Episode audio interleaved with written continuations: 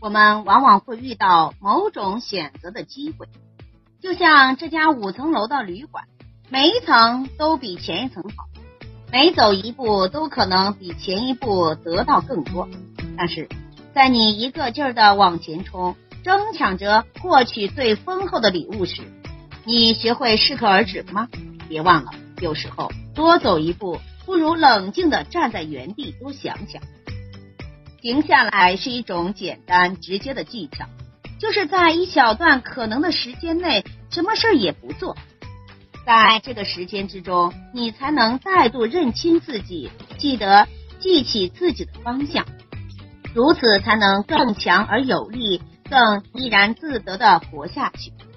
中国的禅宗有一种大智慧，认为呀，人的欲望妨碍了。人对生命本来快乐的享受，有人引向了企图，使人变成了苦役犯。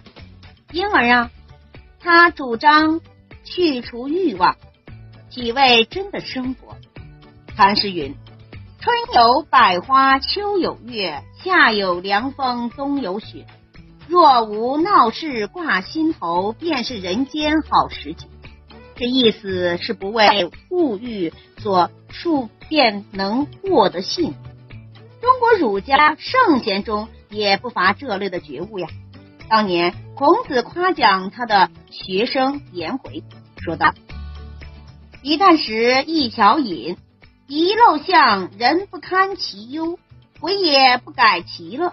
人生本来的喜悦，绝不是贫困所能剥夺的。”只要你在幸福来到之时适时的止步，幸福就会留在你身边呀。从前呢，有个故事说两个人去捡金子，那个捡了几块就跑的人，最后呀安享了天年；那个贪心弄了一大袋子金子的人呢，反而丢了性命。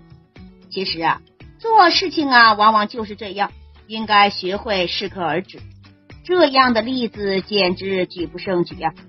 比如，报在四川某大学一个品学兼优的漂亮女孩，毕业后啊，到了一个重点中学教高中。课本本来呀教的蛮好的呀，但是她力求完美，结果长期的苦恼造成了心理的疾病，又无人可以沟通，领导长辈呀对其关心不够，结果自杀身亡了。遗憾、惋惜之余，带给我们很多的思考。我们在说话的时候，常常会提到“适可而止”，意思是凡事不要太过，过犹不及呀。如同少许的盐可以使菜味道新鲜，但过咸就会觉得苦；少许的糖可以感觉到甜，过甜则会腻。平衡是宇宙之法。任何事物都不会太过，太过就会滑向反面。于是我们开始提倡适度，但这个度究竟如何界定呢？